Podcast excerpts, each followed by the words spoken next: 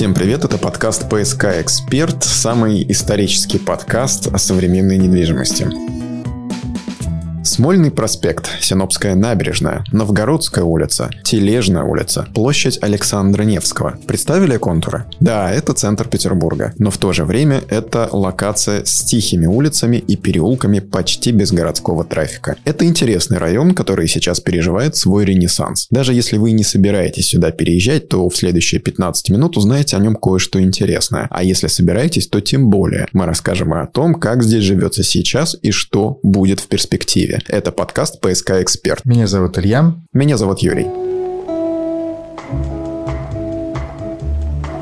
Район, о котором идет речь, называется Пески. Казалось бы, Смольный, Синопская, Невский. Какие же тут пески? Но тем не менее, название это самое, что ни на есть историческое, и происходит оно от природных формаций. Чтобы понять, почему пески, нужно отмотать немного назад, где-то на 5000 лет, когда на месте нынешнего Петербурга, Финского залива и большей части его побережья находилось море. Море это называлось Литариновое. Около 4000 лет назад море отступило, но его береговая линия осталась. А что такое береговая линия? Это, правильно, пески. Свое название район Пески получил благодаря оставшейся от Литаринового моря песчаной гряде, которая простиралась вдоль Лиговского проспекта и доходила до реки Невы, а затем продолжалась вдоль реки Охта. Разумеется, в центре города, тем более столицы, песчаная гряда долго существовать не могла и была убрана по мере развития этого района и по мере необходимости освоения всей имевшейся территории.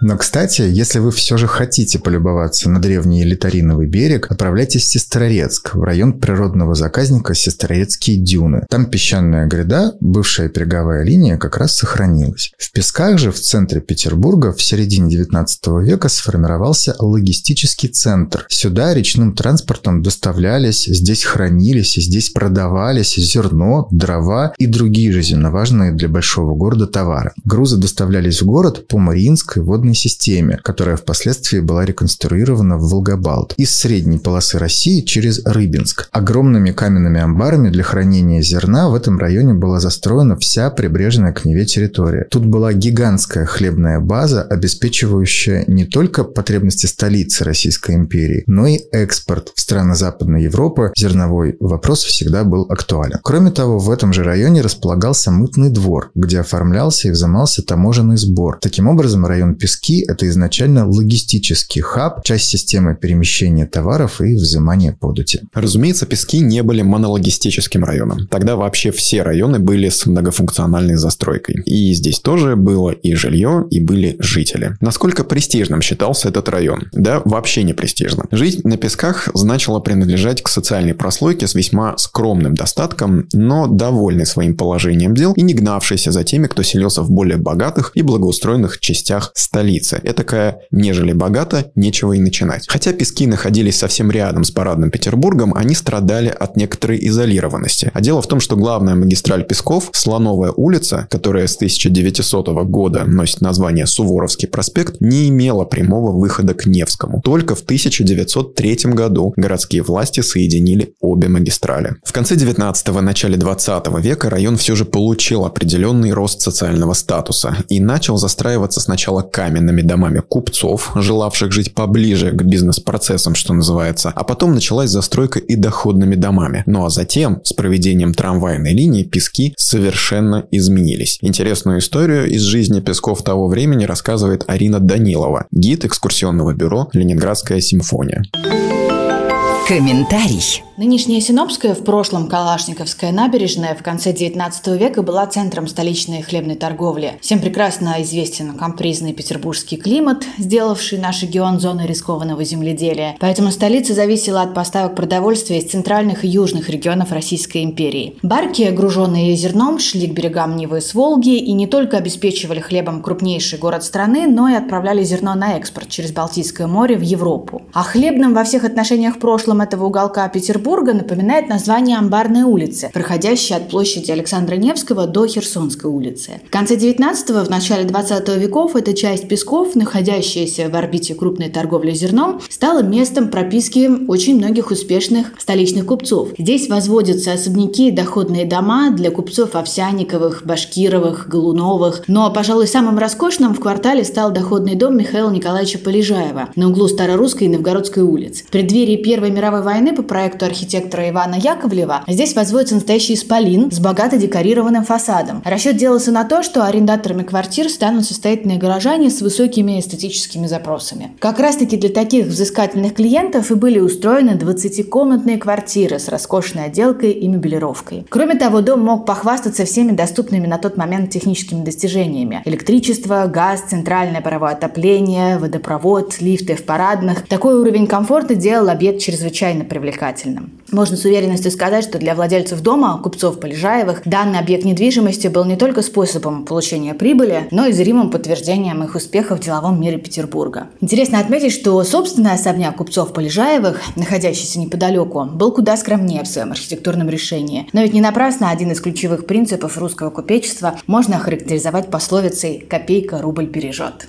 Вы слушаете подкаст о недвижимости «ПСК Эксперт». В советское время территория вдоль Невы была индустриализирована, но сам район опять потерял статус. Из бывших доходных домов нарезались коммунальные квартиры, и даже наличие Смольного, в котором заседал обком партии, не поменял психологию места. Дома вдоль Суворовского проспекта оставались престижными, а если отойти немного вглубь района, престиж уменьшался с каждым шагом. Но история повторяется. И если был спад, то за ним обязательно последует рост рост. В данном случае не исключение, как и примерно 140 лет назад. Пески опять меняются к лучшему. С чего же, так сказать, все началось? Один из негласных законов урбанизма гласит, что для устранения устаревания необходимо новое строительство и привнесение какой-либо новой функции. Функция была найдена. В 2008 году началось строительство делового квартала Невская ратуша. В этом проекте несколько очередей, первая из которых сдана в 2014 году. Построено уже многое, но строительство продолжается и по сей день. В этом году, кстати, данная стройка отметит свое 15-летие. Но как бы там ни было, Невская ратуша запустила волну переосмысления этой локации. Также можно добавить в этот небольшой список здание многопредельной фабрики барона Людвига Штиглица, построенного в первой трети 19 века, капитально отремонтировано, в котором несколько лет назад открылся единый центр документов.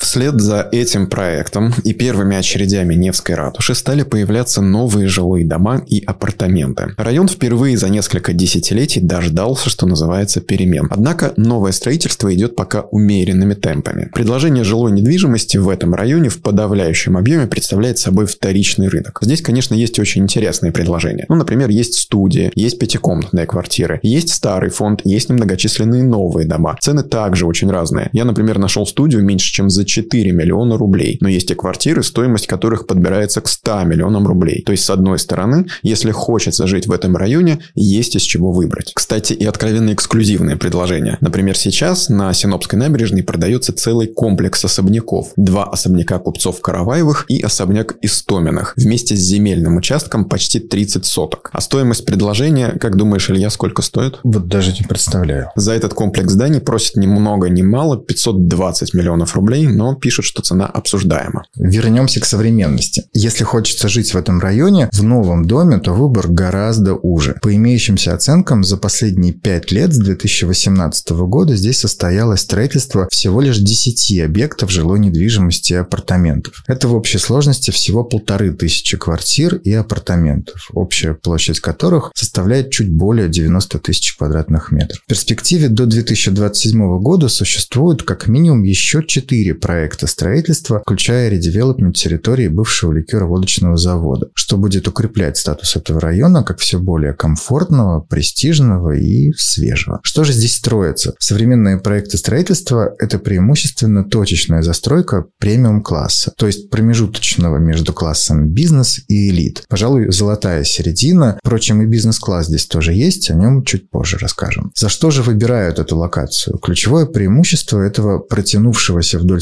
Синопской набережной района, конечно, расположение. Несмотря на загруженные главные улицы, стоит немного отойти вглубь кварталов, на улицы второстепенные, и обстановка кардинально меняется. Вы оказываетесь почти в тишине, как будто здесь специально ограничено движение автотранспорта и количество пешеходов на улицах. Простите, пожалуйста, а как пройти на проспект Бакунина? Тут дом вроде новый строится. Куда же вы пойдете? Вам торопиться некуда. За вами придут.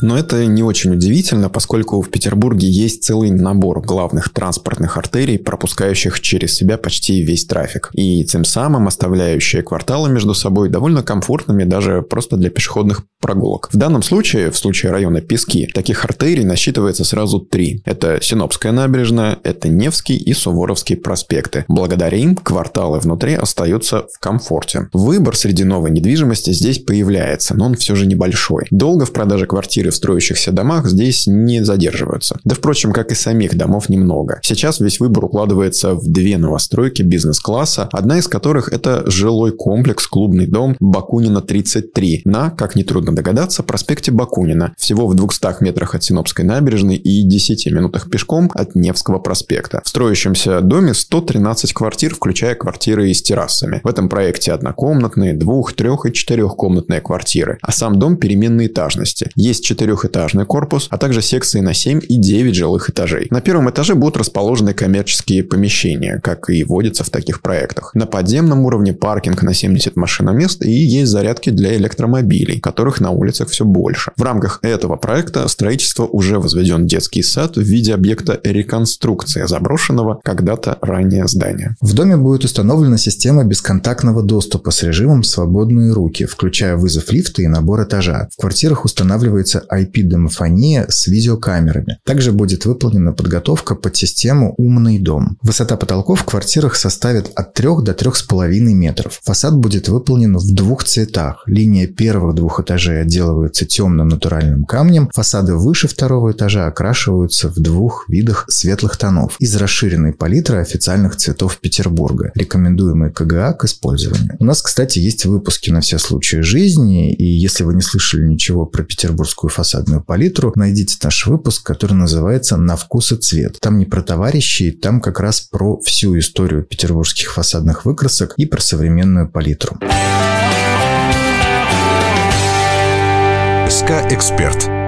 Но вернемся к проекту группы компаний ПСК на проспекте Бакунина и добавим, что это уже третий проект компании в центральном районе. В конце 2018 года был введен в эксплуатацию жилой комплекс «Дипломат», кстати, также на проспекте Бакунина, дом 27, на пересечении с Исполкомской улицей. И еще один проект жилой комплекс «Новый Невский» завершен в 2021 году. И, кстати, архитектурный проект этого дома включен в рейтинг топ-100 лучших проектов России за 2020-2023 года года архитектурным журналом «Проект Россия». Ну и скажем про цены пару слов. Стоимость квартиры начинается от 15,5 миллионов рублей. Ввод в эксплуатацию отнамечен на первый квартал 2025 года. То есть, в общем, ждать осталось совсем недолго. А если вы хотите узнать еще больше про этот район и истории с ним связанные, то на сайте группы компании ПСК в разделе, посвященном жилому комплексу на Бакунина 33, есть видео об истории этого места. Историю рассказывает Арина Данилова наподобие той истории, что вы уже услышали в этом выпуске чуть раньше. Ну а на этом все. С вами был подкаст ПСК Эксперт. Услышимся через неделю, а возможно уже и через несколько секунд в другом выпуске, посвященном, ну, например, петербургской палитре или текущей ситуации на рынке недвижимости, который у нас вышел ранее. В общем, услышимся. Это был подкаст ПСК Эксперт, проект группы компаний ПСК. Слушайте нас во Вконтакте, Яндекс Музыке, на YouTube, в Apple Podcast, в Одноклассниках, словом, везде, где вам только удобно. Всем пока. Хорошей недели. ПСК «Эксперт» – экспертный подкаст о рынке недвижимости Петербурга.